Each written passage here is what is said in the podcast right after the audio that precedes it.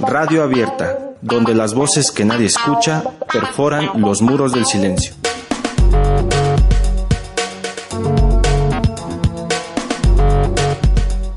Yo creo que cotidianamente tenemos que lidiar con este, con ese tema, ¿no? Porque desde que nos acostamos espera a dormir, cuando nos despertamos espera a despabilarnos, espera que salga alguien del baño para meternos a bañar, en fin. Este, no sé qué, qué, otra cosa pueden esperar. Bueno, la espera tiene varios significados. Yo lo tomo como dos frases, estar atenido y estar acompañado. Creo que la espera para llegar la hora de asistir a radio abierta. A veces se hace prolongado y cuando ya nos tocan dos veces a la semana, creo que es más factible decir que la espera es grata.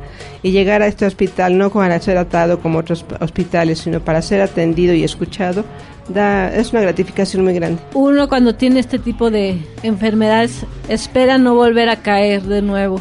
Esperas no venir al hospital y decir, chin, ya la volví a regar, chin, cómo se va a pagar la medicina, cómo vamos a pagar el cuarto. Entonces nada más estás esperando y estás así atenta diciendo, híjoles, ¿y ahora qué va a pasar, no? Y este y eso es la verdad angustiante. Yo lo que espero y he esperado desde hace mucho es como tener este a tus mejores amigos, ¿no?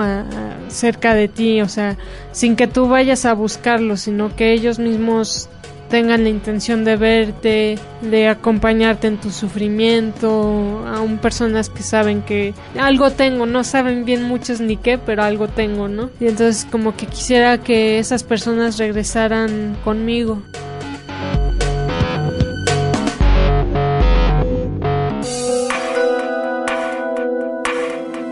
Radio Abierta, el lugar exacto para cambiar.